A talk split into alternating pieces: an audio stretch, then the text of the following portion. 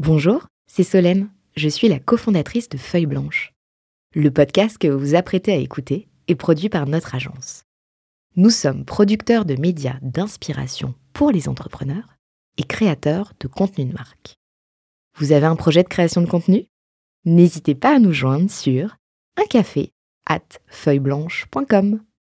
En attendant, bonne écoute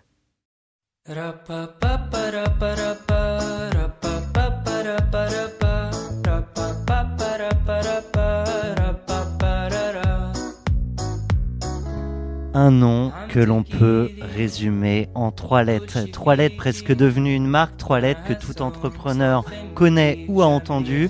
Je ne parle pas de Joule, je ne parle pas de IAM, je ne parle pas de NTM, je parle de PKM, Pierre Kosciusko Morizet. Salut. Salut.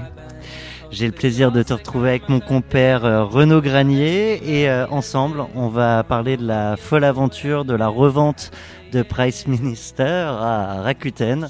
Salut Thomas. Là, on essaie de se reposer salut en Pierre. le- la voix au, au- au rythme. Alors maintenant, on démarre euh, nos émissions avec une musique qui nous est proposée par notre invité pour se présenter, pour partager. De qui Mais parle-t-on des bonnes vibrations. Alors j'arrive jamais à prononcer le nom, mais j'adore ce son. Donc euh, je trouve que c'est hyper euh, hyper joyeux. C'est une bonne musique du matin. Issam Al-Najjar, Adal Abek. Exactement, Issa Manager. Et c'est vachement sympa. Et alors je comprends pas du tout ce qu'il dit, mais ça doit être assez joyeux. J'espère. Après il y a des parfois il y a des chansons qui sont joyeuses et en fait ça dit, les paroles le sont pas. Mais là je pense que c'est assez assez joyeux. Ça en tout cas ça donne envie de, de bouger, de, de passer une bonne journée, je trouve. Et donc, c'est la promesse pour l'heure qu'on va passer ensemble. J'espère, ouais. On va voir. Notre promesse, c'est euh, pas de bullshit, de partager euh, les coulisses finalement euh, du- d'une revente avec les ups et, et les downs. Il y en a, il y en a forcément pour tous les entrepreneurs. Et euh, je te propose de commencer euh, par le jour J, le jour de la signature de Price Minister à, à Rakuten. Si je dis pas de bêtises, euh, c'était dans la presse. Alors c'est peut-être plus, c'est peut-être moins. La presse n'est pas toujours pile poil exact, mais euh, on annonçait 200 millions. En fait c'était un peu moins euh, prompt et puis un peu plus en comptant learn out. Ouais. ouais. Eh bien, le jour J, c'est maintenant. The Final Countdown, Europe.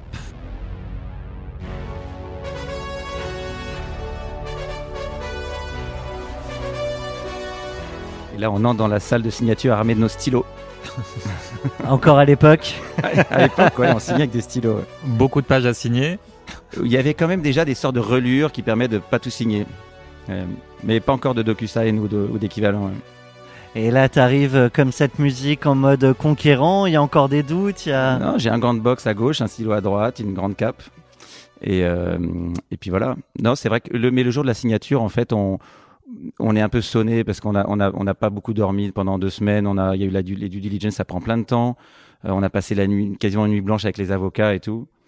Donc on, on, on réalise pas trop en fait. Alors tu parles de nuit blanche. Tu peux nous parler peut-être de la dernière nuit avant le, avant le closing final? C'était sport. Il y a eu encore des points de négo, etc. Ça s'est fait en, dans une ambiance super euh, super détendue en fait paradoxalement parce qu'on on était on a vendu à des japonais donc en juin euh, 2010 et euh, on était très euh, on, était très confiants on les, on les trouvait super on continue d'ailleurs c'est des gens bien ils ont tout le temps été corrects et honnêtes avec nous donc euh, euh, et puis honnêtes tout court. Donc c'était euh, on, on craignait pas qu'ils changent d'avis ni d'entourloupe. Euh, après moi, c'est un gros événement pour euh, pour nous les, les, les cinq fo- cofondateurs qu'on qu'on était. Donc euh, donc c'était il y avait de la. Mais je dois te dire, je me je me rappelle pas avoir senti vraiment beaucoup de pression. Et après, on était avec des avocats euh, avec nous et avec eux qui étaient euh, qui qui- qu'on connaissait, qui étaient bien et qui étaient pas euh, qui étaient pas dans un dans une confrontation un peu un peu un peu bête comme ça peut être le cas parfois. Donc euh, quand il y avait des questions, on trouvait des solutions ensemble. C'était et ça s'est passé très vite aussi. Donc on n'était pas trop fatigué. On, on va revenir sur les négos, mais donc tu le disais, cinq euh, cofondateurs. Vous vous retrouvez euh, en bas de l'immeuble pour monter ensemble. Chacun arrive au compte-goutte. Re- Remets-nous un peu dans, l'ambiance. Plus Des- bien la exactement. Ce dont je me rappelle, moi, c'est l'annonce aux équipes. Et parce qu'en fait, euh, ça, c'était ça, c'était un truc, euh, un truc qui m'avait vachement marqué. La signe. Ah, si, il y avait eu un truc quand même assez marrant pour la signature elle-même. C'est que le, le, japonais, il n'était pas là à ce moment-là, il était au, au, Founders Forum à Londres.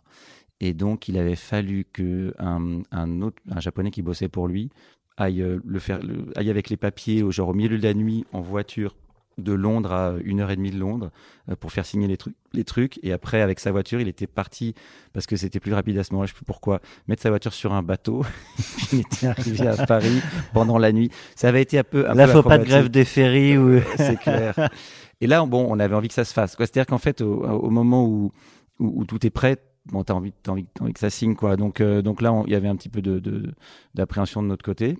Et le, le, le, document était arrivé pendant la nuit, en fait, le matin et euh, enfin pendant la nuit. Et le matin à je sais plus quelle heure il était à, ouais à 9 heures je vais au bureau pour pour aller annoncer ça. Euh, je prends pas le métro parce que je veux pouvoir téléphoner sur le chemin. Donc je vais à pied au bureau. À l'époque j'en avais euh, je crois j'ai trois quarts d'heure de marche à pied au lieu de plus un quart d'heure de métro. Et donc, donc là euh, tu mets tes baskets. et donc euh, ouais, je danse je chante je peux expliquer la joke ou pas ah oui parce que je suis pieds nus ouais. Ouais je, je, je, je, marche pieds nus dans la rue mais mais pas pas une demi-heure.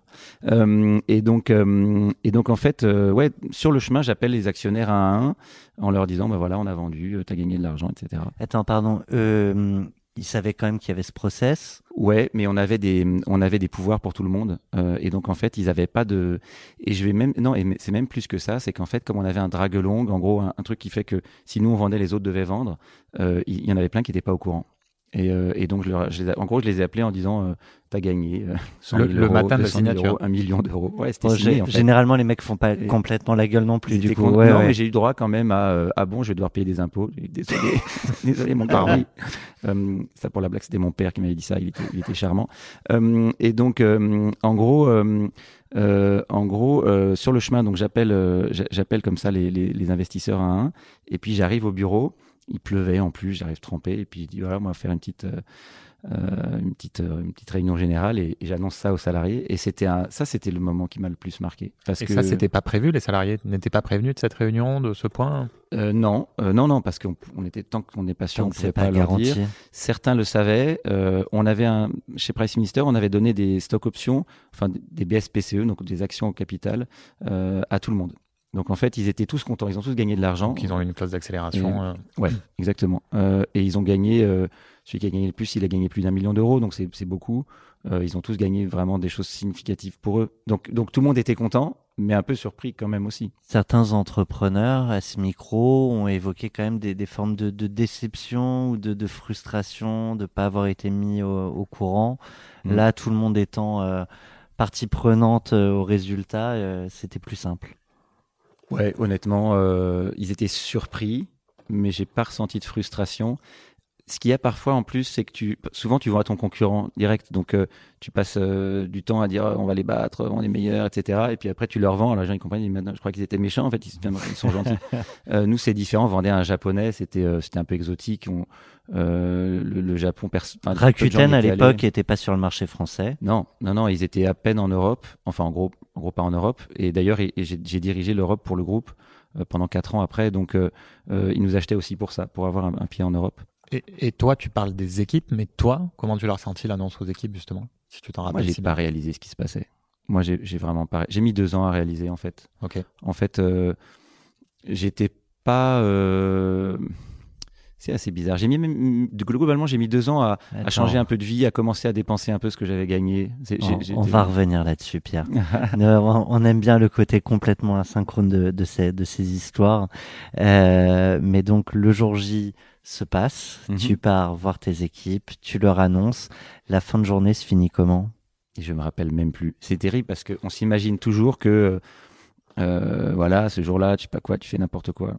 Honnêtement, je, vraiment, je me rappelle plus. Euh, je pense pas avoir fait un truc complètement incroyable.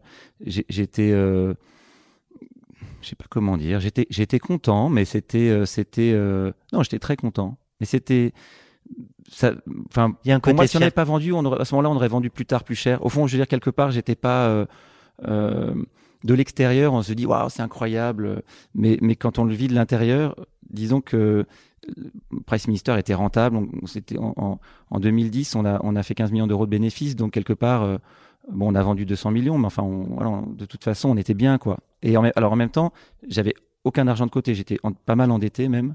J'avais euh, j'avais 7 millions d'euros de dette personnelle, j'avais rien. Donc je passais de Pour de- la boîte. pour moi, sur moi. Moi moi perso. Oui, non, mais c'est capitalisation de la 7 boîte. millions ouais, sur- pour la boîte. Ouais, je jouais mon appart, enfin j'avais rien rien de côté, au contraire, j'étais en négatif donc donc c'était un vrai changement. Mais encore une fois comme je l'ai pas réalisé tout de suite, je pense que j'ai dû aller boire un verre avec les potes des potes le soir euh, comme d'hab quoi. Enfin je veux dire Mais on est sûrement sortis mais je veux dire T'as j'ai t'as pas payé ta tournée quand même. Ouais, je pense ouais. C'est sympa. Allez, petit euh, flashback, on va retourner aux premières euh, négo, premières peut-être propositions de rachat pour parler de toute cette période d'avant. Euh, tu as choisi Jeff Buckley, Alléluia, on l'écoute. Tu joues un peu de guitare aussi, Ouais. moins qu'avant. Non, je fais surtout du piano en fait. Et en ce moment, euh, je me suis un peu mis à la guitare pour euh, composer et, et puis pour chanter. C'est plus facile à ramener sur une plage qu'un piano. Ouais, puis, puis c'est, moins, euh, je sais pas comment dire, c'est, c'est moins solennel la guitare. Donc pour composer, en fait, je trouve ça plus naturel que le piano. Mais maintenant, je fais plutôt l'électro. Après, je vais mettre du piano, d'électro dans mes tracks de, et de la guitare dans mes tracks d'électro, mais pas encore. Je dois être sur une version Ouais, live. t'as, euh, ouais. longue intro là. Ouais, ouais. Mais elle est Mais sympa. hein. Et là, ça arrive là, le, le passage qu'on reconnaît.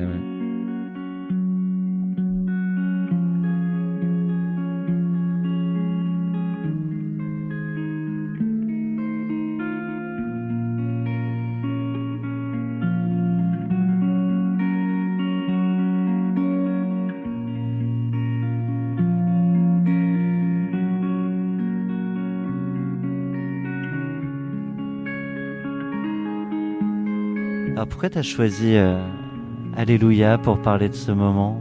Ah, là, j'ai vraiment plein de choses à dire. Ça peut être très long, mais je vais essayer de faire court. Mais hum, On la, a le la- temps, la création, peut-être, on peut démarrer. euh, là, là, sur, euh, mais là, moi, quand j'écoute Jeff Buckley, j'ai pas envie de parler Ouais, dessus. je C'est trop comprends. beau. But you don't really care for music, do you? C'est- ah, Cette version est incroyable. Well, it goes like this the fourth, the fifth, the minor fall and the major lift. The baffled king composed. Et donc en Alléluia, Alléluia, Alléluia,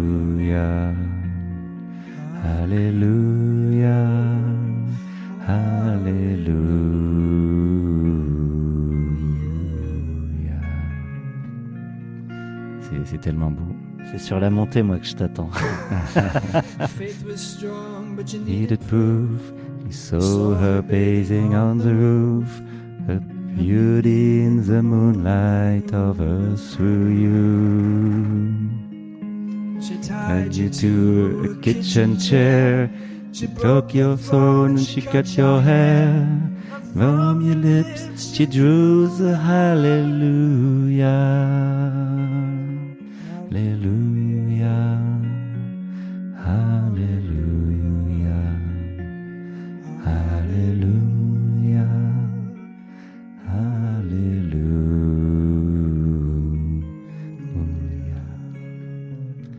Ah, c'est tellement beau.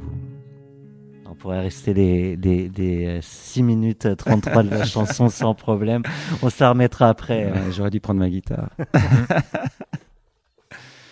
Tu dis beaucoup de choses à dire. Ouais, en fait, cette chanson, euh, en gros, je vais essayer de faire court, mais quand on a vendu, en fait, on, a été contacté par des Américains. D'abord, les Japonais nous ont contactés en nous disant, euh, en passant par le service client, on, nous on, reçoit un mail en disant, euh, un gars nous dit, ouais, je suis là avec mon boss, on a le mail le soir. On était à un dîner, on nous a parlé de vous, on part demain après-midi, est-ce qu'on peut se voir demain matin? Et on a le truc, on dit bon allez ok. Et puis ils disent ok on vient. Et puis et puis on a une, demi-heure avant le rendez-vous. Ah ben finalement notre patron euh, peut pas, il est reparti avec son jet. Donc bon, ils sont c'est bizarre ces gens-là quand même. Ok donc bon, on les avait pas trop qui c'était de toute façon, donc on les voit pas. Et puis quelques mois après ils reviennent ils nous disent qu'on peut se voir. Ok on peut se voir. Et là ils nous disent voilà on voudrait vous racheter, mais on avait une place de marché de Price Mister où, on permettait aux vendeurs de de, de, vendre, mais que ce soit des vendeurs particuliers ou des professionnels. Et ils disent on veut racheter que la partie vendeur professionnel. On a des millions de vendeurs, on va pas dire aux gens là. Donc on se dit que c'était un peu un peu perché, que c'était pas possible. Qu'on leur dit euh, poliment non. Et puis après des Américains nous appellent pour nous pour nous racheter. Et là on se dit bon on va peut-être appeler les Japonais parce qu'ils avaient quand même l'air motivés. Donc on écrit aux Japonais en disant bon on, on a des, des, des gens très intéressés par nous racheter. Si jamais vous voulez, c'est un peu le moment parce qu'après ça risque d'être trop tard. Et là, ils nous disent, écoutez, on peut pas venir, mais vous pourriez venir au Japon, euh, par exemple, vendredi. Et puis euh, Pierre et moi, mon, mon associé, moi j'étais allé déjà une fois au Japon, j'avais adoré. Mon associé Pierre n'était pas allé. On se dit bon, on peut y aller vendredi. En plus, on passe le week-end. Bon, c'est sympa quoi. Euh, Au pire, ce sera pas perdu. exactement. Moi à l'époque, j'ai j'ai 33 ans. J'ai j'ai jamais, euh, enfin j'ai, euh, ouais, j'ai, ouais, bref, j'ai juste avant mes 30, j'ai 32 ans à l'époque. J'ai jamais volé en business de ma vie. Et puis on, me dit, on avait pris un banquier d'affaires. On me dit, ouais, ouais, allez-y. Bon, pour être en forme, me prenez en business et tout. Je me dis, bon, c'est sympa de prendre en voler en business. J'ai jamais fait. Je veux voir ce que c'est. On y va. On se pose au lounge d'Air France à Roissy. On a failli louper l'avion parce qu'on était en train de siffler le, le, le, Le rouge, ouais, le rouge en l'occurrence, je crois. Mais et puis on entend nos noms à la, au micro. Oh là là, faut y aller. Oh, merde, quand même, on va- ce serait con de louper.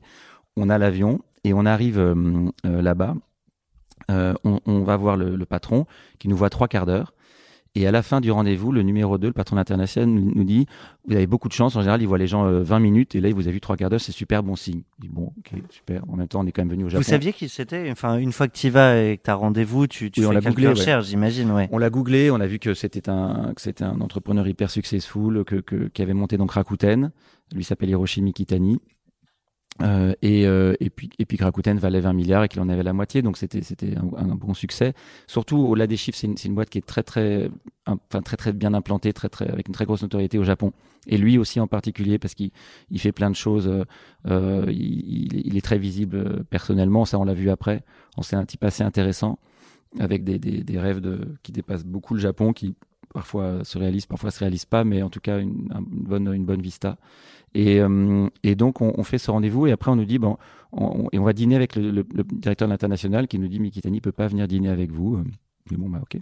Et le meeting, comment il se passe? Il est intimidant? Il est Non, on est non non, on est le, le- il voulait pas avoir de banquier d'affaires. De toute façon, on- on- on- l'idée c'était nous de le rencontrer. Donc j'y suis allé avec Pierre Krings, mon, mon associé et moi.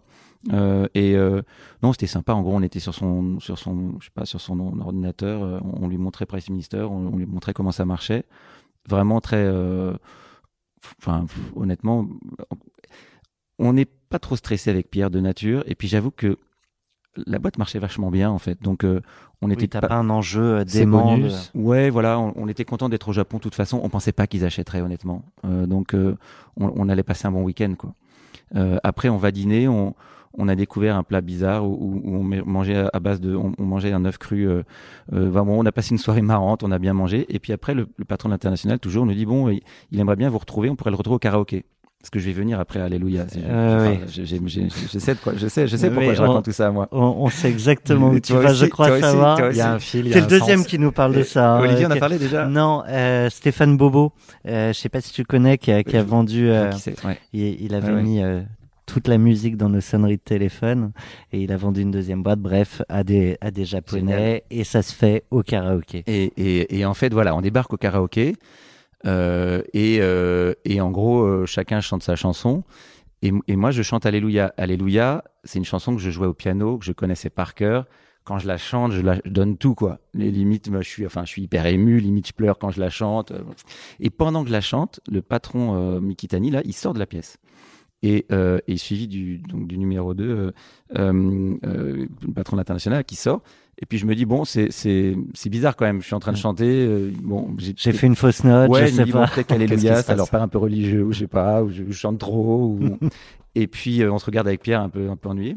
Et donc bon, je finis la chanson. Là, le, le, le, le numéro 2 revient. Ken, on va l'appeler Ken, ça sera plus simple. Et Ken revient euh, et il me dit, texto, He likes you very much. He wants to buy your company.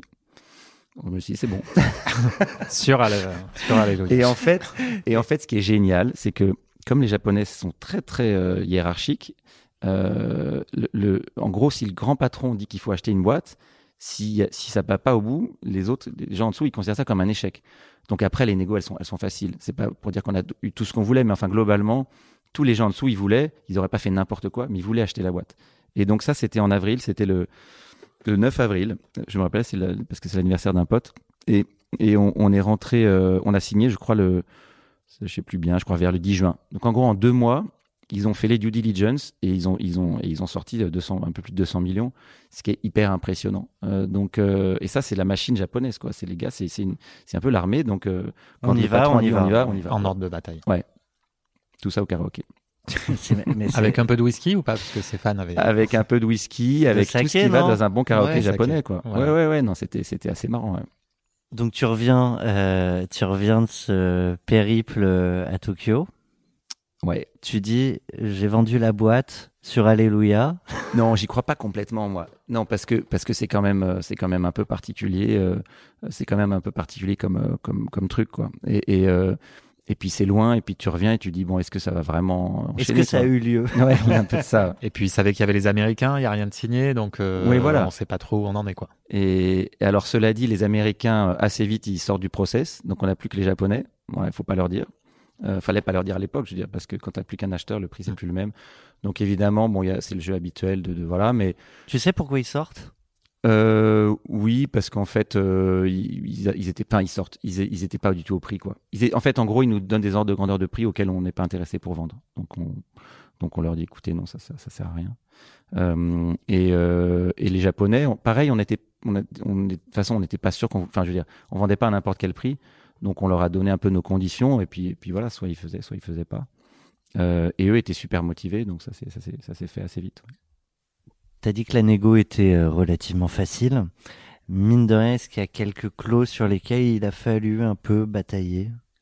Il y a eu euh, non alors il y a eu un truc marrant quand même qui est pas encore la négo mais c'est quand il vient euh, quand Mickey parce qu'il veut qu'on l'appelle Mickey donc Mickey en anglais hein, quand Mickey vient à Paris à un moment on va déjeuner à je crois que c'est à Le Doyen dans un, un 3 étoiles sur les champs là et bon il nous sort des vins que j'ai jamais bu euh, de ma vie euh, même pas depuis d'ailleurs hein, des bouteilles euh, à des prix qui n'existent pas mais bon super bon et là hyper drôle ce qui se passe c'est très très très drôle il y a un serveur qui, euh, mais ça, ça, arrive, mais là, à ce point-là, je crois que c'est jamais arrivé dans ma vie.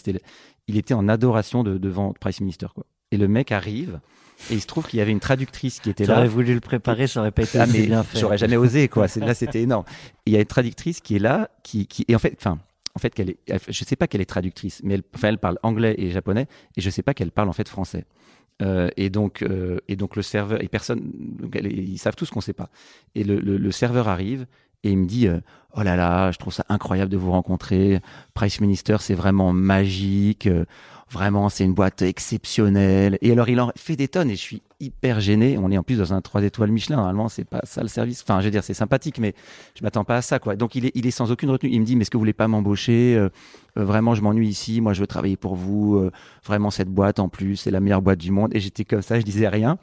Et je, bon, et voilà, et je souris. Je dis, ah, c'est gentil, merci. Évidemment, la traductrice, elle raconte tout après au, à Hiroshi. Enfin, Mickey. Et, et donc, euh, bon, bref, c'était marrant, quoi. Mais sur le coup, et sur le coup, je, limite, je me disais, ça va être trop, quoi. Là, t'as pris 20 millions. Ouais, c'est possible. ouais. J'espère que, tu l'as embauché, ouais. Et à Non, Mickey, on n'avait euh, pas besoin de lui à cette époque-là. tu lui parlais en direct ou c'était via la traductrice? Comment Non, en fait, en fait, non, non, je lui parlais, il parle très très bien anglais. En fait, j'ai une traductrice, mais je sais- il n'y avait pas très tellement besoin de traduire. En fait, elle était finalement là pour traduire quand il y avait du français, mais je le savais pas à ce moment-là. Donc, euh, non, non, on était en anglais. Son père avait été prof à Harvard, lui, il est, il est très anglophone. Tu disais que cette anecdote avait lieu avant les négos? Pendant, en fait, ouais. Mm. Et alors, les négos en tant que tels?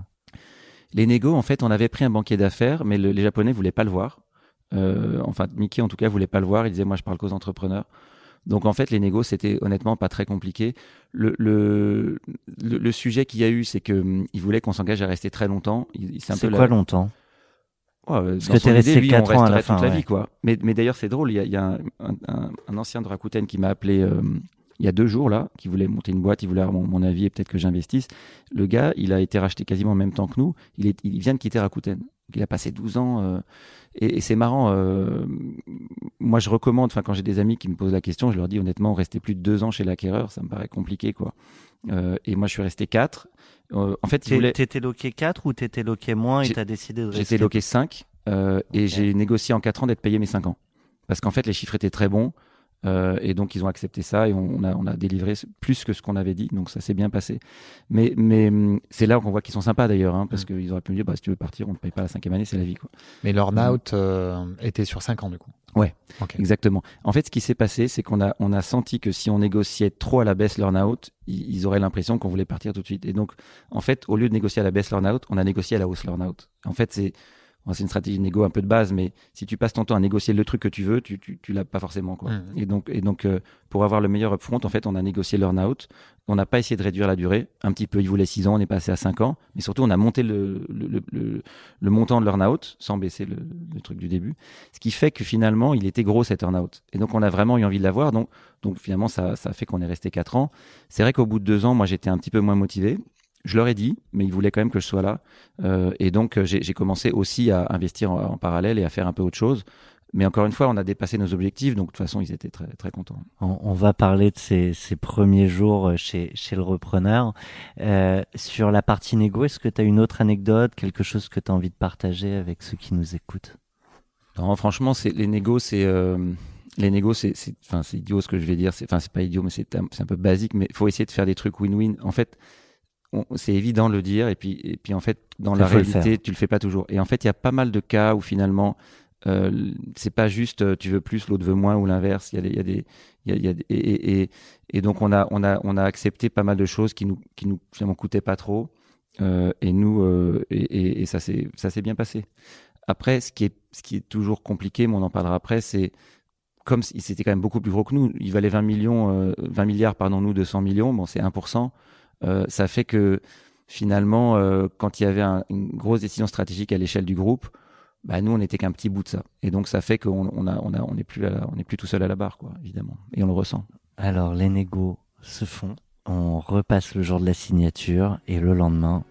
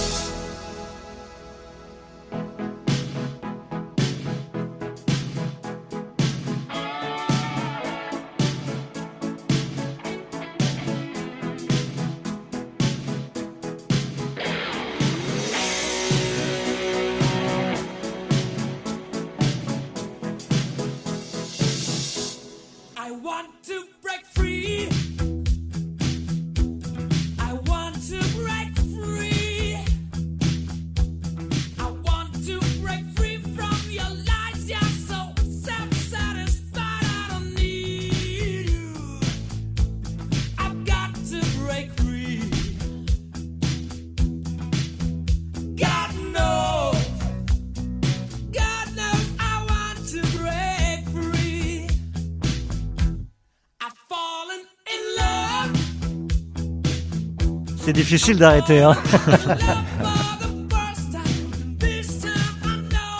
for real. Non, mais en plus nous on a l'image là. C'est incroyable ce clip. Faut le regarder euh, à nouveau. Il est magique. Ça veut dire quoi, I want to break free?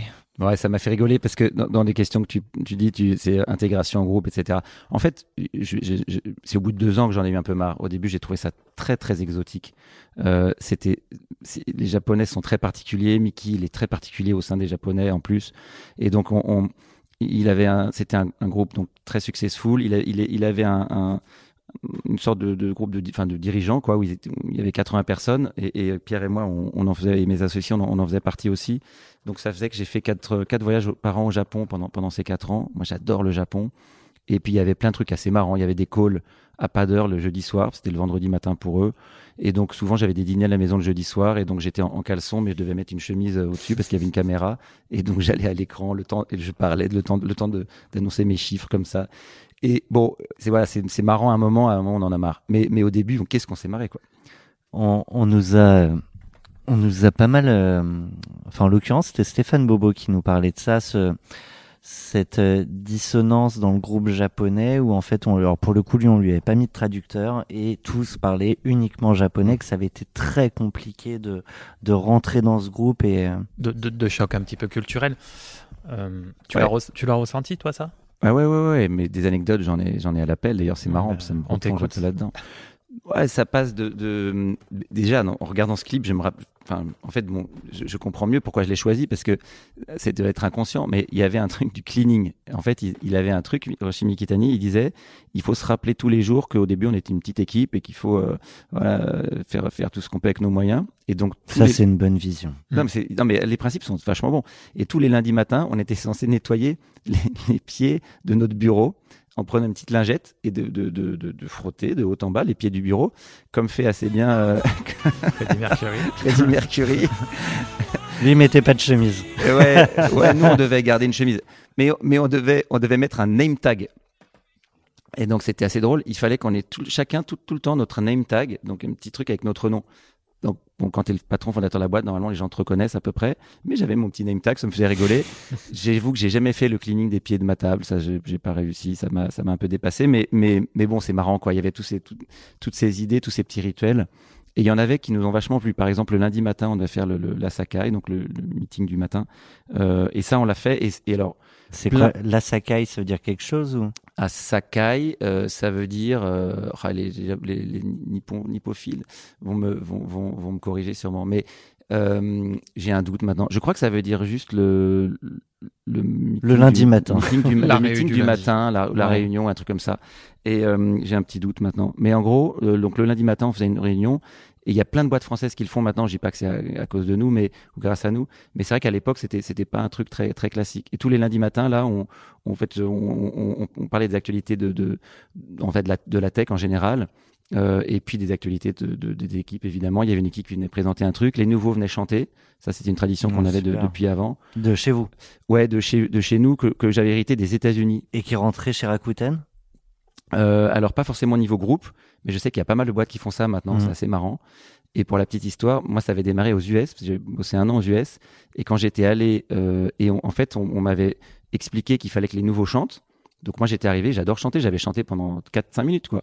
Et puis les mecs m'avaient dit non mais en fait euh, c'était une blague en fait. On, on t'avait dit ça mais personne jamais n'a jamais chanté. J'ai dit bah dommage j'adore. Et j'ai Mm. gardé ça après chez Price. Nous, on avait euh, nos, nos stagiaires ont du talent euh, et pour leur dernier jour, ils nous faisaient alors, au choix un talent. C'était génial. C'était C'est génial. hyper sympa. Ouais, ouais. Non, Et- non, mais ouais, c'est rigolo. Les premiers jours, enfin dernier jour c'est sympa, mais mais le premier jour c'est je trouve ça encore, c'est encore plus utile plus parce qu'en fort. fait ouais. en fait ça casse la glace et ouais, puis c'est tu, un bruit de glace. Et ouais. puis tu, reco- en fait, tu te rappelles mieux des gens, quoi, parce que tu te rappelles que machin, c'est celui qui a imité je sais pas quoi ou qui a chanté je sais pas Mhm. quel truc. Donc ça c'était assez, assez sympa. Donc il y avait, ils nous ont apporté plein de, plein de choses, euh, plein de choses marrantes. C'est vrai aussi que, voilà, j'ai en fait, j'ai jamais bossé pour quelqu'un d'autre de ma vie en fait. Euh, et et, et j'ai, j'ai un problème avec l'autorité, mais bon, j'aime bien faire ce que je veux quand j'ai envie de le faire, quoi. Donc, euh, donc c'était bizarre de bosser pour quelqu'un d'autre. Parce que quand tu vends ta boîte, évidemment, tu sais que tu la vends, tu sais qu'elle t'appartient plus, mais du coup, c'est dans des petits détails comme ça où tu vas, tu vas ressentir que c'est effectivement plus chez toi.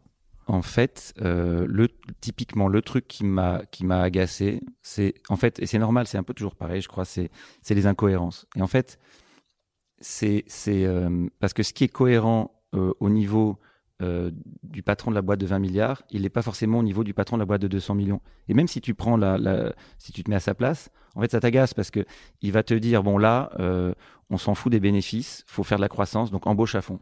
Alors toi, t'embauches à fond. Et six mois plus tard, il te dit bon, là au Japon, là euh, ça a freiné là la croissance, donc on a un problème de bénéfices. Maintenant, il faut que tu fasses le maximum de bénéfices dans les trois mois qui viennent. Mais je Mhm. viens, je viens d'augmenter de 50%, ce que tu m'as dit de faire. Ouais, non, mais là, là, on peut pas. Dis donc. Et donc c'est à je- toi de porter, du donc, je fais quoi? Je vire en fait, je vire en fait les 50 ou je sais pas quoi, les 150 personnes que je viens d'embaucher.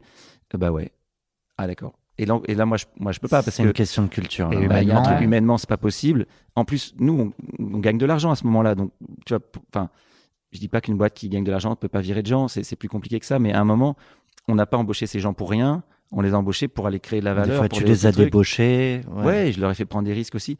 Et donc ça, ça me, assez vite, c'est vrai que ça me fatigue parce que ça fait que que je, je, je fais des choses qui correspondent pas, à, qui sont pas cohérentes, voire parfois même qui, qui limite vont vont vont vont, euh, euh, vont fr- fr- frotter un peu mes valeurs quoi, parce qu'aller embaucher des gens pour après deux mois après leur dire qu'ils sont que tu peux pas les garder alors qu'en fait Alors ils ont fait ça, bien, ouais. c'est ouais. c'est c'est compliqué. Et quoi. du coup, dans ce cadre-là précis, tu as été obligé quand même de suivre euh, les directives. euh? Non, euh, non, parce qu'en fait, euh, on avait un contrat qui disait que, euh, et ça c'était bien rédigé, qui disait qu'en fait, l'earn-out, il était conditionné à l'atteinte d'objectifs, sauf si euh, le- les Japonais nous nous, donnent- un nous, certain- nous- voilà, nous- nous imposaient des choses pour des choses stratégiques.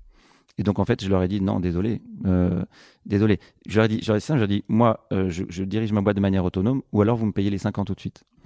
Et donc euh, pendant deux ans, ils ont tenu. Et puis au bout de deux ans, ils ont dit non, quand même, on, on voudrait que tu fasses un autre truc. Je dis bah ok, mais à ce moment-là, vous, on fige les cinq ans. Et c'est comme ça en fait que j'ai eu mes cinq ans. Euh, mais ça veut dire objectivement aussi qu'au bout de deux ans, après moi j'étais moins, euh, j'étais moins motivé. Moins parce que- motivé, bien investi sûr. et euh, ouais, ça c'est un peu un peu tendu. et donc euh. j'ai phase out, j'ai commencé à faire autre chose à côté. En... La boîte a continué à très bien marcher, mais, mais, mais honnêtement, on était moins, moins agile, quoi, Mm. moins, moins réactif. Euh, vous étiez cinq. Les cinq vivent euh, ce moment de la négo et ce moment de l'après de la même manière. Euh, pas J'imagine que vous en avez parlé. Ouais, bon, on était chacun à des stades différents de, de notre vie, mais euh, enfin, c'était quand même assez homogène. Ouais, on, bossait beaucoup, de toute façon, on se voyait beaucoup. Euh, on était euh, globalement, enfin, très potes, certains particulièrement beaucoup. Pierre Kring, je le, je le vois, je continue à le voir plusieurs fois par semaine maintenant, et on fait plein de, de, de vacances et de boulot ensemble. Euh, Olivier Mathieu, je le vois aussi euh, beaucoup, puis c'est mon cousin. Coucou Olivier. Euh, salut Olivier. C'est- euh, c'est mon co-anime sur 40 nuances de Next. Et, euh, et après, euh, euh, voilà, et puis et puis euh, euh, et puis Justin et, Philippe, on, on se voit moins, mais on, s'apprécie beaucoup aussi. Donc on était on était très proches. Après, c'est vrai que euh, le, le en fait peu à peu derrière, on, on, on, devient un petit peu moins proche, en tout cas professionnellement, assez logiquement, puisque chacun on s'investit un petit peu moins dans le boulot. Et donc, euh, bah, on, on continue à venir bosser et tout, hein, mais bah, on bosse un peu moins tard, un peu moins le week-end. Et donc, et donc, euh, donc voilà, ça, ça, joue un peu. Mais on a, je pense, tous les cinq vécu le truc pareil, à savoir que c'était, euh, c'était vraiment int- intéressant, c'est une belle opportunité, et puis qu'évidemment derrière, bah, il y avait aussi euh, parfois un peu moins de motivation. Après, c'est quand même un peu différent, je pense, pour moi et pour les autres, parce que euh, moi, j'étais vraiment en première ligne avec le Japon, donc j'y allais souvent, euh, donc j'étais moins là aussi. Et en equity, vous étiez euh, tous les cinq pareils ou non Il y avait des, des vraies différences? Non, alors en fait, euh, au départ, on était trois, euh, Pierre, Nathalie et moi, puis Nathalie est partie assez vite. Pas Nathalie, euh, pas ma sœur, hein, Nathalie, euh, quelqu'un d'autre, euh, Nathalie Gao. Et puis ensuite, il y a, il y a eu Olivier est arrivé très vite et Justin. Et en fait, Philippe, il est arrivé plus tard. C'était notre directeur financier, mais disons c'était les, les cinq, euh, le cinq, cinq le- piliers, quoi. les cinq piliers à la, à la fin. Et donc Pierre et moi, on avait, euh, euh, enfin j'avais un peu plus, mais on avait des, des, des montants comparables et les autres un petit peu, un petit peu moins. Ouais. Et du coup, euh, parce que ça, ça peut aussi au moment des négos, je reviens. Alors du coup, là, c'est moi qui suis pas le, le cadre de, de notre format, mais au moment de la négo, comme tu le dis, des fois on n'est pas tous au même moment, au step de vie. Euh, Il y a personne qui dit non, on n'y va pas, on continue, euh, on fait, on fait 15 millions de bénéfices par an, on peut encore faire grandir et se débrouiller. euh. Non, on était assez alignés Ouais. sur la vente parce que, euh, en fait, on voyait, euh, on pensait que c'était un bon timing. Je pense qu'on aurait pu vendre plus cher plus tard maintenant. Après, les valos en plus aujourd'hui sont Mm. rien à voir, donc les multiples sont pas du tout les mêmes. Euh, Pour l'époque, c'était un sacré. euh, C'était une très belle vente pour Ouais. l'époque, ouais. Et c'est vrai qu'aujourd'hui, une boîte de cette taille-là, elle vaudrait, elle vaudrait plus d'un milliard. C'est- drôle. Hein. C'est, c'est après. Euh, le, le- faut dire aussi que l'e-commerce est devenu tellement plus gros, le marché est beaucoup beaucoup plus gros maintenant. On- C'était quand même il y a 11 ans, quoi. Et est-ce que c'était des moments de vie qui vous ont fait vendre ou c'est de dire bah, il y a peut-être un concurrent qui va arriver aussi, il faut savoir prendre son gain maintenant et c'est une belle porte Ouais, ça faisait dix ans qu'on avait monté la boîte, donc c'était un cycle. Euh, après, euh, euh, on, avait du mal à s'internationaliser. On avait lancé l'Espagne, mais ça restait encore petit. Et c'est un des trucs qu'on n'a pas bien fait chez Price, c'est l'international. Pas très bien et un peu trop tard en plus. Et donc finalement, c'était c'était assez cohérent. Euh, et, euh, et puis Amazon était en train de monter. On était plus gros qu'eux quand on a vendu. On était le, le premier en Vous le France. sentiez arriver fort. quoi. Euh, ouais, ils avaient tellement de moyens. Ils étaient prêts à, à perdre tellement d'argent durablement sur un pays. Euh, et ce qu'ils ont fait en France. mhm. Donc, euh, avec des pratiques pas toujours très correctes d'ailleurs, ils ont, ils ont été bon. C'est une, boîte extrêmement agressive de toute façon et très. euh, Que vous avez ressenti en tant que concurrent ou là c'est une Ouais. observation que tu fais non, de- non, quand ils sont lancés en France, ils ont, euh, ils ont, ils ont, ils ont contacté en, faisant, en se faisant passer pour des. Leurs salariés avaient pour consigne de commander depuis chez eux sur notre site, euh, avec des, des, des comptes, euh, pas des adresses Amazon évidemment, euh, auprès de nos vendeurs professionnels pour les contacter ensuite, ce qui est complètement illégal. Mais ces boîtes-là, de toute façon, euh, respectent la loi quand elles euh, ont envie. il y a un procès quoi. Et puis Ouais. voilà, et puis ils payaient pas leurs impôts, et puis, euh, enfin, ils payaient pas leurs impôts. Ils étaient tous domiciliés au Luxembourg, donc euh, Donc une vraie concurrence déloyale. Ouais, mais bon, euh, les politiques s'en foutaient. Et puis, euh, ils, ont mis 10 ans à comprendre. hein. Enfin, maintenant, on parle un peu des GAFA, mais à l'époque, euh, tout le monde s'en foutait. Et donc, euh, et donc, à un moment, bon, tu vois, tu, tu t'en parles, t'en parles, ouais. et puis tu comprends que, que, que ça va pas changer, donc, ou, ou pas tout de suite. Et donc, tu te dis, voilà, qu'est-ce que, qu'est-ce que, comment ça va se jouer dans les années qui viennent. Et, et, et clairement, euh, je pense qu'on on a, eu, on a eu raison de vendre. Encore une fois, peut-être deux, trois ans plus tard, on aurait gagné plus. Mais moi, j'avais envie de faire un peu autre chose aussi. Donc, euh, on, on était tous contents. T'as dit euh, les deux premières années étaient euh, excitantes. Euh, finalement, tu vas rester quatre. Euh, ces deux ans, ils sont longs. C'est long deux ans. Ouais, c'est long. C'est long parce que parce que toute ma vie, j'ai fait à peu près exactement ce que j'ai voulu faire, quoi. Donc là, tu te et- sens et de plus- contraint, et de plus en plus. Ah bah ouais, je, je, je vais bosser alors que j'ai pas envie, quoi. Hmm. Alors, j'exagère, j'étais quand même. euh, Bon, de toute façon, j'ai toujours- je suis toujours assez heureux, je suis, un, je suis un peu comme ça, moi, mais, mais c'est vrai qu'il y a des jours où je me disais, tiens, euh, aujourd'hui, je préférais faire autre chose. Alors, parfois, j'allais pas au bureau en même temps, hein, je, je, je m'embarrassais pas trop de ça, euh, mais euh, euh, encore une fois, les résultats étaient très bons, donc euh, je, je, je faisais le job, de toute façon. Mais c'est vrai que j'ai j'ai euh, euh, quand même. Non, mais ce que tu vas chercher quand tu montes ta boîte, c'est une sorte d'enthousiasme. Quand tu l'as plus, même si tu atteins les objectifs, c'est quand même moins. euh, Ouais, moins bah, ce qui s'est passé en fait, hein, c'est que moi je voulais être chanteur. Donc euh, euh, j'avais de toute façon décidé d'arrêter de, bosser. En fait, ce qui s'est passé, c'est que comme il y avait ces 5 ans d'earn-out qui ont fait que 4 ans, en fait, je suis devenu investisseur. En fait, j'ai utilisé cette période pour apprendre ce, nouveau métier. Euh, j'avais cofondé Isaïe juste, euh, juste avant, avec quelques, quelques, quelques amis, quelques associés, le fonds Isaïe. Et Avec Jean et David. puis, euh, alors Jean-David nous a rejoint, ouais, juste, euh, Après dirige le fonds, enfin, Ouais. juste après, ouais, ouais, il est, il dirige le fonds depuis 10 ans, il est, il est génial. Euh, et donc, euh, mais on était avec Geoffroy Roux de Bézieux, avec Stéphane Trépoz, avec Auriel Oyon au, au début, euh, et Christophe Reynaud. Et en fait, le, le, ce qui s'est passé, c'est que j'ai, j'ai, et j'ai créé Kernel, euh, la holding avec laquelle j'investis, avec Pierre Krings, ju- juste avant la, enfin deux ans en fait avant la vente, au moment où on voulait aller en bourse, parce qu'en 2008 on a voulu aller en bourse et puis les marchés se sont effondrés, donc on n'y on n'y est pas allé. Et donc en fait, je me suis dit bon, je vais pas faire l'Olympia euh, en même temps que diriger la boîte là, Euh, donc euh, mais c'était mon idée à l'époque, hein, vraiment. Donc je me dis bon bah à ce moment-là, vu que de toute façon faut que j'investisse ce que j'ai gagné. Euh, bah autant que je le fasse correctement. Et donc en gros, je, suis, je me suis, je suis devenu à peu près mi-temps investisseur. Et donc j'ai appris ce métier qui m'a qui m'a beaucoup intéressé. Et donc c'était pas du temps perdu. Donc je, je m'ennuyais pas. En fait, j'étais moitié euh, euh, PDG de, enfin patron de Rakuten Europe, moitié investisseur. Et puis et puis à la fin, quand j'ai arrêté, euh, j'ai quitté Rakuten et Price Minister, j'étais plus que euh, investisseur. Mm. Et puis maintenant, je suis je suis investisseur chanteur, mais, Pas- mais ou chanteur investisseur. C'est rare. C'était intéressant d'apprendre ce, ce métier. Euh, parmi les boîtes dans lesquelles tu as investi, alors je sais pas si c'était pile cette période, Doctolib, si je dis pas de bêtises. Doctolib, ouais, j'ai investi fin 2014. Ouais. Mm. Et on a un board demain. Ouais. Euh, Bel investissement, boîte. a priori. Ouais, super boîte, super utile. euh, une Ouais, boîte super particulièrement utile. depuis un moment. Là, a Ouais. du sens. Ouais, ouais, c'est vachement intéressant. C'est, j'apprends plein de choses. Euh, j'espère que, que, que je contribue aussi un peu. Et puis, euh, et puis bon, la boîte est, la boîte est vraiment intéressante. Ouais. Donc, deux ans où finalement tu ne t'ennuies quand même pas, tu investis, tu rencontres d'autres entrepreneurs, tu, j'imagine c'est aussi euh, manière de, de reprendre de l'enthousiasme avec des yeux qui brillent autour de soi. Euh, et arrive le jour J, la fin des quatre ans, tu vas officiellement euh, claquer la porte. Non, je la referme gentiment. Oui, pardon, On est restés bons amis. tout à fait. est-ce qu'il y a un pot de départ Pardon, ouais, le Comment- moment où comment la, ça se passe? Ouais, ce, Alors, ce euh, dernier jour, il se passe quoi? En fait, ce qui était sympa, c'est que je savais que pour partir, euh, enfin les Japonais ils me laisseraient partir en avant que si euh, en avance que si bah, la transition était, était assurée. Pierre Krings voulait partir aussi, mon, mon associé du, du début et mon, mon- mon meilleur pote. Euh, et donc en fait, ce qu'on s'est dit, et Olivier, lui, il était cofondateur directeur marketing, Olivier Mathieu, et, et ça l'intéressait de, de- de devenir patron. Et donc en fait, ce qu'on a fait, c'est qu'on a, on a, on a fait monter Olivier, euh, euh, et notamment vis-à-vis des Japonais. Et donc en fait, il est devenu PDG quand je suis parti. Et Et c'était il est génial. resté même encore. euh, Il est resté, je crois, 4 ans, ouais, jusqu'en c'est ça, 2018. ouais. Lui, il avait envie de, de faire ça. Il n'avait pas cette expérience-là avant. Euh, Les Japonais lui faisaient confiance et ils avaient raison. Et donc, euh, donc c'était parfait. En fait, euh, donc ça a été hyper, euh, hyper, euh, hyper fluide, smooth, ouais. hyper Ouais. fluide. Euh, on a fait un pot de départ, comme on faisait pour tous les gens qui partaient. De toute façon, on a toujours fait des pots de départ parce que c'est sympa. Et t'as chanté pour le dernier jour Je sais plus, probablement, ouais. Quand je peux, je chante de toute façon. tu, tu, tu as pas le souvenir de quand tu fermes pour la dernière fois la porte de la boîte? Non, ce dont je me rappelle, c'est que ce qui m'a manqué, c'est après, ça m'a manqué de. je me suis senti un peu, un, ouais, un peu seul. En fait, il y a un truc assez génial quand tu as monté une boîte, c'est que tous les jours, quand tu, enfin les jours où tu vas au bureau en tout cas, tu, tu vois plein de gens qui, qui te sont plutôt reconnaissants en fait. Euh, en gros. En gros, si tu à peu près sympa, euh, bah, ils se disent, euh, voilà, le gars qui a monté la boîte euh, dans laquelle je bosse, a priori, bon, ils étaient contents d'être là, sinon ils seraient partis.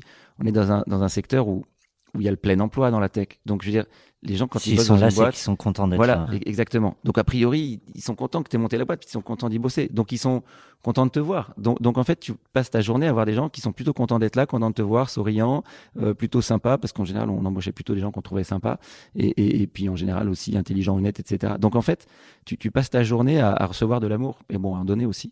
Et donc, quand tu plus ça, en fait, ça, ça, te, ça, ça te manque un peu. Après, euh, j'ai gagné beaucoup, beaucoup de liberté. Euh, j'ai adoré la liberté. Mais c'est vrai que ça, ça, ça a fait un vrai changement. hein. Et euh, une nouvelle vie va s'ouvrir à toi. Alors, je voudrais te faire découvrir euh, Beerfoot. Alors, c'est euh, Shimon et PKM, je sais pas si tu connais. C'est le tube de l'été 2022, non?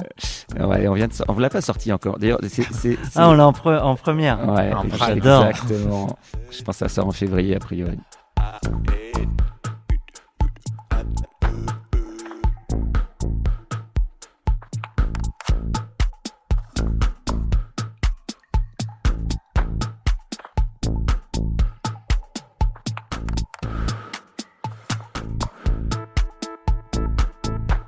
Donc là-dessus, vous êtes deux. Ouais. C'est à écouter dans quel contexte? Ouais, Partout. c'est pas mal de la musique pour danser. Mais euh, moi, j'adore l'écouter un peu partout, mais ouais. Euh, moi, je vois bien ça pieds nus sur une plage avec euh, du gros son.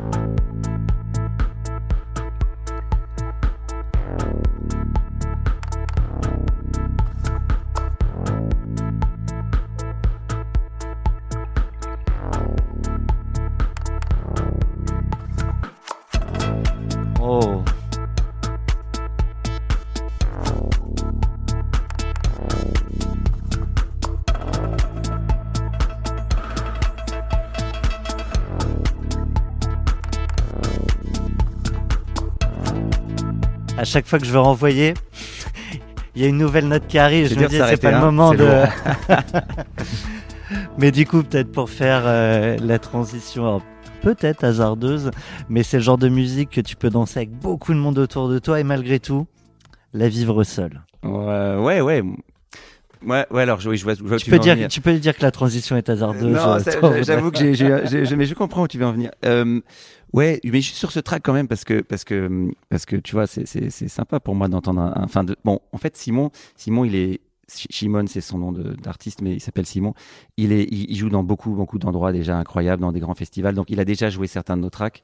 Et donc, j'ai déjà vu euh, euh, 2-3 000 personnes danser sur mes chansons. Donc, c'est, mais, mais en revanche, enregistrer comme ça dans un studio, non. Donc, ça, me- ça me fait, ça me fait quelque chose. C'est sympa. En gros, euh, en gros, je l'ai, je l'ai, mis là sur le, sur l'après. Pourquoi? Parce que c'est l'idée de ce track. En fait, donc c'est Barefoot, c'est, B-E-A-R comme un ours. En fait, c'est parce que j'ai eu l'idée de ce track en, en août. Euh, et j'étais, j'étais, j'étais, à côté du pôle, euh, pas loin du pôle le beer Nord. pong, je me suis dit beer foot, ça marche, un nouveau truc, on invente. Pardon, excuse-moi. Et pas de souci. J'étais à côté d'un, j'étais sur un, pas, pas loin du pôle Nord sur un Zodiac et on avait un ours polaire à 15 mètres de nous. Et j'ai vu, euh, parce que tu peux pas t'approcher trop près d'un ours polaire à- sur Terre, mais dans l'eau, il nage, mais il, il nage pas très vite et il y a peu de chances que tout d'un coup il se mette à nager vers le bateau. Donc on est à 15 mètres et on entend l'ours polaire qui marche et donc ça fait et donc je me suis dit tiens on pourrait faire un track avec ça. Et donc j'ai laissé un petit message à Simon. À l'époque on captait pas. Et alors on l'entend en fait après le, le enfin bon bref. Vas-y, on t'écoute, on t'écoute. Et, et donc en gros, bah, c'est pour la petite histoire du track. Et donc en gros, euh, après je me dis tiens moi c'est un peu un pouls, c'est pom pom pom pom. Et donc l'idée c'est euh, on fait un track où il y a le pouls, et puis à un moment le pouls ralentit. Euh, a- on n'entend plus que le pouls, bon, ça arrive plus tard dans le track. Euh, et puis on entend un, on entend un électrocardiogramme qui, enfin quelqu'un qui meurt quand ça fait et après, et puis après il, finalement il meurt pas, ça repart et, euh, et voilà. Et donc et donc euh, l'idée de ce track c'est ça. Et donc comme tu disais le, le- un peu l'après, pour moi ce track c'est ça, c'est un peu la, c'est un peu la renaissance. Et puis ça incarne l'après puisque bon, C'est aussi. L'après, c'est aussi faire des voyages au pôle Nord, quoi. Donc, et puis c'est faire de la musique. Donc, donc ouais, l'après, bah, c'est, c'est, euh, euh, c'est parfois, euh, parfois, ce, enfin, c'est une grosse remise en cause en fait. Hein. Euh, donc, je citais Freud au début de, l'interview. C'est, c'est ça. C'est en gros un moment, tu, euh, tu te retrouves à, à te dire, tiens, mais en fait. euh, c'est quoi le bonheur après quoi je cours et tu te poses plein de questions et, et, et là il y a beaucoup de gens qui qui en fait ont peur de, de ces questions-là et en fait quand, quand ils se les, les, prennent comme ça pour éviter de faire face à ce questionnement ils se noient dans la dans la dans l'activité et parce que il y a beaucoup de gens qui travaillent beaucoup. La plupart des gens, ils n'ont pas le choix. Ils doivent travailler pour, euh, pour se nourrir et pour payer leur loyer. Mais, mais si on regarde la plupart des gens qui, ne, qui pourraient ne pas travailler, en fait, la plupart travaillent aussi. Et on peut s'interroger sur pourquoi ils travaillent, parce qu'ils n'ont pas besoin de, de, de l'argent qu'ils gagnent. C'est le social, c'est. Alors chacun a sa réponse. Ouais. Ça peut être euh, le social. Moi personnellement, j'ai j'ai plein d'amis que j'adore et je préfère euh, au fond voir mes amis euh, que, que, que voir les gens dans le cadre du travail. Même Mhm. si je dans le cadre du travail, je vois parfois des gens géniaux et, et c'est aussi pour ça que je continue à bosser d'ailleurs. Mais mais en revanche, je veux pas bosser. euh, euh, je veux pas bosser 10 heures par jour parce que je trouve que bah, je préfère bosser euh, une heure par jour euh, ou voire deux. Ça dépend. Il y a des jours je bosse 10 heures par jour. Parfois, je bosse pendant trois jours comme un fou. Mais mais j'aime bien vraiment choisir. Euh, et donc clairement, je, je, je, je vois des gens qui se mettent à arrêter de bosser, euh, se retrouvent complètement euh, vides comme ça, face à ce vide, à la- aux questions de, qui pour moi ne font pas vraiment de sens, mais, mais que la société, nous, notre culture en fait, nous impose un peu euh, comme euh, à quoi je sers, quel est le sens de la vie, quelle est ma mission, qu'est-ce que la vie après la mort, etc. Pour moi, c'est des questions qui n'ont pas lieu d'être euh, parce qu'elles font pas de sens en fait, parce que la vie n'a pas de sens, mais c'est pas grave. Euh, on, on est, pour moi, on n'est pas là pour euh, pour un sens particulier, on est là pour être- essayer d'être heureux et, et rendre si possible les gens autour de nous heureux, voire euh, même les gens un peu plus loin autour ouais. de nous. Mais mais voilà, donc Mais ça Donc- commence par soi-même. je pense que ça commence par soi-même. Et donc, en fait, il y a des gens qui, pour, pour arrêter de se poser ces questions, replongent dans l'activité, se remettent un but en disant, OK, j'ai fait une boîte qui valait tant, ben, euh, je me rends compte que ça m'a pas rendu complètement heureux, alors je vais faire une boîte qui vaut dix fois plus. J'ai envie de dire, euh, eh oh, pourquoi dix fois plus Pour être dix fois plus heureux, voyons. moment, euh, et et il y en a, il y en a, t'as envie de leur dire ça. Après, c'est leur choix et peut-être que c'est bien pour eux. Moi, personnellement, je me suis dit, OK, là, euh, j'ai envie de, de, de, de réfléchir à vraiment ce qui me rend heureux et c'est plutôt avoir du temps pour moi, voir plus euh, ma famille, mes, mes, mes enfants, mes potes, faire de la musique, faire Ah. du sport, lire, voyager. Après, il y a 10 000 raisons d'entreprendre, 10 000 raisons de se relancer, et quand même pour beaucoup, il y a ce côté un peu adrénaline qu'on peut d'ailleurs trouver par Mhm. ailleurs au-delà de l'entrepreneuriat. Mais alors, j'ai plein d'amis qui remontent des boîtes et souvent, je trouve que c'est génial. Je pense juste qu'il faut savoir pourquoi on le refait. C'est-à-dire que pourquoi on remonte une boîte, ça peut être parce qu'on veut euh, résoudre un problème hyper important, parce qu'on veut euh, euh, répondre, à, enfin aider, aider les, les, les gens en leur apportant un nouveau service, parce qu'on veut se prouver quelque chose, parce qu'on veut revivre des moments d'adrénaline. Tout ça, de toute façon, chacun fait ce qui est bon pour lui. Enfin, j'espère, c'est ce qu'il faut faire. Mais je pense c'est bien en tout cas de se poser la question. Ce que, ce que je voulais dire, c'est qu'au fond, euh, c'est l'occasion quand on vend une boîte de se poser plein de questions. Et je pense que c'est dommage de, de, de sauter cette étape-là. Et justement, l'erreur, est-ce qu'elle est pas, et ça arrive très facilement parce que tu, tu quittes ta boîte à ce moment de, de vide que, que, que tu évoques ou que tu as envie de combler. Le, le vide, souvent, on a envie de le, le combler comme un silence. Mhm. C'est vrai que souvent, on a envie de combler le silence. Et, et du coup, on peut peut-être repartir trop vite dans Ouais. le choix. Alors c'est ce que j'ai fait aussi, hein, parce que j'ai, j'ai, je, je quitte Price Minister en 2014. Et là, je me dis, bon, en fait, le, le, le- j'ai pas vraiment envie de remonter une boîte. Mais si je devais vraiment remonter une boîte, il faudrait que ce soit avec mes meilleurs potes, qu'elle puisse valoir 10 milliards, parce que tout le monde parlait de licorne, moi je vais faire une décacorne, et surtout qu'elle soit utile euh, et globale. Et donc, on, on a embauché euh, euh, 12 personnes, et on a, euh, avec, euh, avec mes trois meilleurs potes de, de l'époque, et on a, on a euh, en fait embauché une équipe pour chercher l'idée de notre prochaine boîte. Et au bout de deux ans, on s'est rendu compte qu'on voulait pas monter de boîte. Donc, on a tout arrêté. Heureusement, la plupart des, des gens qu'on a embauchés, nous en ont, enfin, aucun nous en a voulu. Ils ont tous remonté des boîtes dans lesquelles on a investi et la plupart des boîtes marchent très bien. Donc, donc c'est, tout ça est plutôt très sympa. Mais c'est vrai que, voilà, moi, je recommande maintenant de voilà, prendre son temps et puis faire les choses quand on les sent vraiment complètement. Parce que finalement, moi, à l'époque, je me rends compte, j'ai monté une boîte de peur de m'ennuyer. Il faut jamais faire un Et truc ça, de la peur de. mauvaise raison. Mm. Ouais, il faut faire des choix positifs. Et, et, et dans la vie, maintenant, à chaque fois que je suis en train de faire un choix un peu négatif, au sens où je fais quelque chose parce que j'ai peur de faire autre chose. Face à une contrainte. Et ouais, il faut faire quelque chose parce qu'on en a envie, quoi. Quand on peut se le permettre, encore une fois, il y a des fois, non, on n'a pas le choix, mais quand on a le choix, bon. Ok, très bien. Alors Pierre, pour parler de cette nouvelle vie qui à ce moment-là euh, s'offre à toi, euh, on a une question de notre partenaire euh, chez Neuflis OBC, Christine, que tu connais très bien, que je te propose du coup peut-être de nous présenter. Avec plaisir. Donc Christine Boucher, Christine, je la connais depuis euh, 12 ans euh, et c'est, elle est euh, banquière privée chez Neuflis OBC et on s'est rencontrés quand j'étais en train de lever des fonds et j'avais besoin en parallèle euh, de lever un peu d'argent à titre personnel. Quand, quand Pierre, tu connais quelqu'un comme ça qui t'a suivi pendant autant de temps, est-ce que tu ne crains pas la question qu'elle va te poser? Non, non, non, elle est sympa Christine. Je, je- au contraire, j'ai, j'ai, j'ai hâte. Écoute Pierre, hein, euh, je, je, je m'intéresse toujours euh, non seulement évidemment à, à la partie, j'allais dire, plus corporate de mon métier, puis euh, il y a un aspect plus privé qui, qui rentre dans notre champ euh, de banque privée. Et c'est vrai que concernant les entrepreneurs, dès lors qu'ils vendent leur société, euh, il y a toujours un moment plus compliqué, euh, en tout cas que j'appelle le syndrome de la euh, page blanche. Qu'est-ce que tu pourrais me dire euh, effectivement de la tienne? Alors moi, je le ressens surtout quand je fais de la musique, ça. Mais, mais, euh, mais sinon. euh, Comment as-tu non, vécu plus, la plus sérieusement, ouais, c'est bon, c'est un thème, euh, un thème. euh, Enfin, on peut en parler pendant des heures. Il y a même régulièrement des gens qui, qui me qui m'appellent en me disant tiens comment tu l'as vécu? Parce que Mm. je suis en train de le lire etc. Euh, c'est en gros on, on- on se donne un objectif, euh, on se dit qu'une fois qu'on l'aura atteint la vie sera vachement bien. Pour peu qu'on se le dise, la plupart des gens réfléchissent même pas à ça. Ils Mm. disent juste je veux euh, développer ma boîte, faire un gros truc, peut-être le vendre un jour, etc. Et le jour où ça arrive, évidemment, on se rend compte que en fait c'est pas ça qui rend heureux. Et donc euh, euh, soit on est, euh, enfin parfois parfois on se, on se dit juste que c'est que c'est pas grave, et on se remet un autre objectif et on Mm. repart dans une course et on répond finalement pas tellement à la question. Euh, soit on se dit bah tiens mais en fait faut peut-être que je ré- réfléchisse un peu au sens de, de ma vie, en tout cas voilà pourquoi je fais ça et à, et à quoi ça me sert. Et c'est l'occasion de citer Freud, parce qu'on cite pas assez Freud. Et Freud, il disait, alors j'ai pas les mots exacts, mais il disait, euh, j'envie mes, mes, mes patients euh, qui ont, euh, qui sont, je sais pas quel terme il employait, mais qui sont, enfin, qui ont, qui ont, qui ont de la fortune, qui sont, qui ont de l'argent, parce qu'au moins ils savent que c'est pas là-dedans qu'on peut aller, qu'on doit aller chercher le bonheur. Et ils vont Mm. chercher, ils peuvent dès maintenant aller chercher ailleurs. C'est un peu ça, c'est-à-dire que tant que tu es tendu par la, la, la, la quête d'un, d'un, d'un- enfin, la, la recherche d'un objectif, l'atteinte d'un objectif, tu, tu penses que ce truc-là va t'apporter quelque chose, et donc finalement, c'est un côté assez reposant. Euh, et, et en fait, bah, une fois qu'on l'a atteint, voilà, on, on doit aller chercher ailleurs. Euh, et, et ça peut créer un petit vide, mais c'est intéressant parce que ça permet de se poser les bonnes questions. Mm. Je me rappelle d'un entrepreneur euh, qui avait fortement réussi, sa boîte valait un milliard, tout le monde disait de lui que c'était une grande réussite, et puis en fait, je lui dis, mais du coup, par curiosité, est-ce que est-ce que tu es heureux? Ça m'a toujours questionné. Et il m'a dit, bah alors, oui, on dit que j'ai réussi, Hmm, j'ai quand même des gros regrets.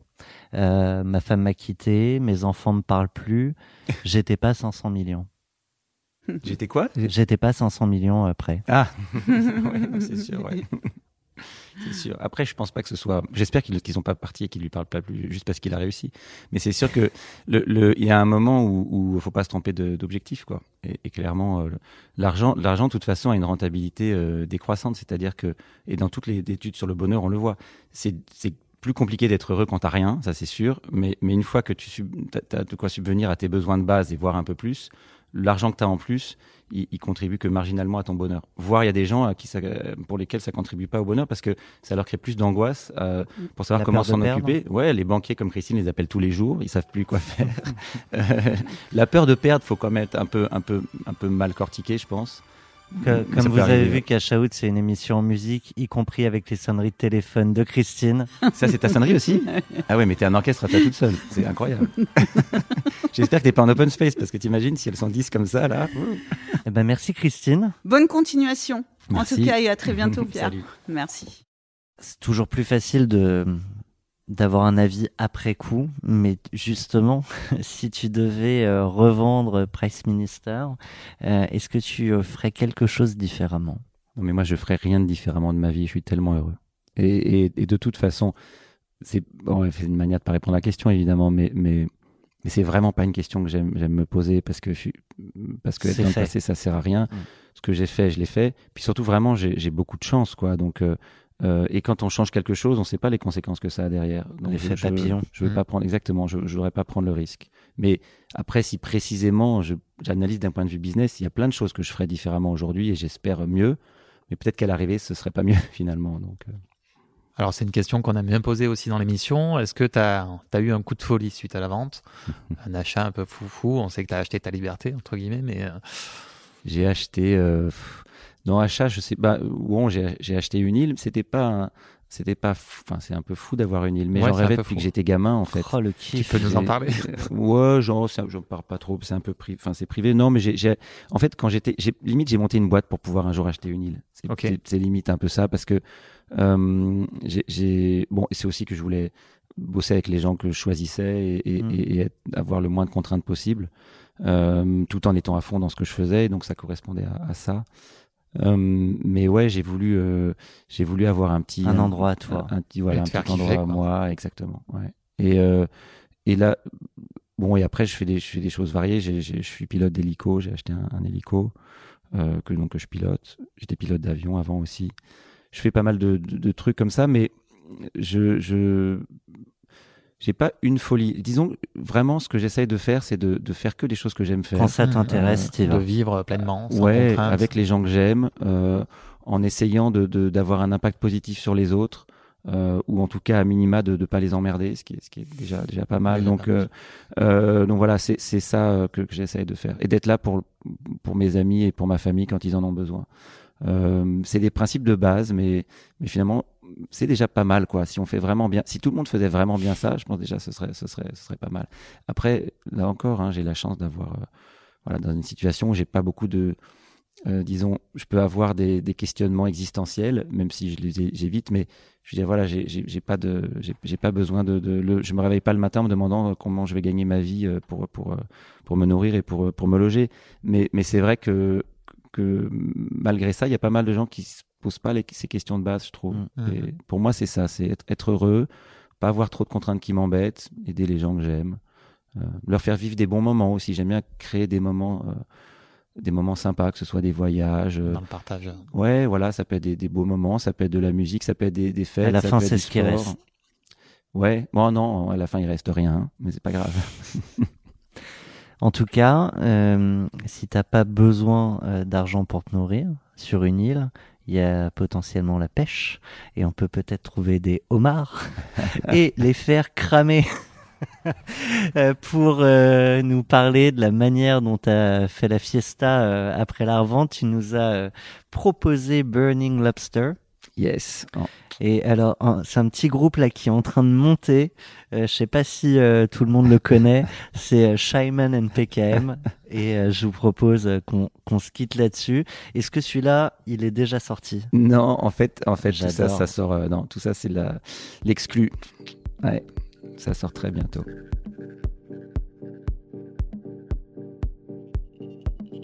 C'est quoi la rencontre avec Simon? Euh, à une soirée chez un pote, il, est, il, il- il mixait, il passait le son. Et euh, ça, c'est une copine qui envoie ça, c'est marrant. Lobster.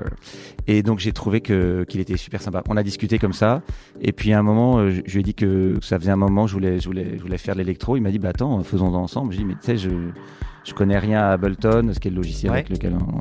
Et il me dit, mais c'est pas grave, viens, on, on essaye quoi. Et donc on a fait Burning Lobster. C'est notre premier track ensemble. Il avait fait d'autres tracks avant. Lui, par ailleurs, c'est marrant, il est entrepreneur. Il a, il a monté une boîte qui s'appelle Pianity, qui fait de la Mhm. NFT dans la, dans la musique, qui, qui cartonne. Et, euh, et donc, euh, et donc euh, quand il n'est pas en train de monter sa boîte, il, il prend un peu de temps pour faire de la musique avec moi. Et c'est bon, c'est- on s'éclate, c'est très sympa. Et on en fait tout à l'heure encore.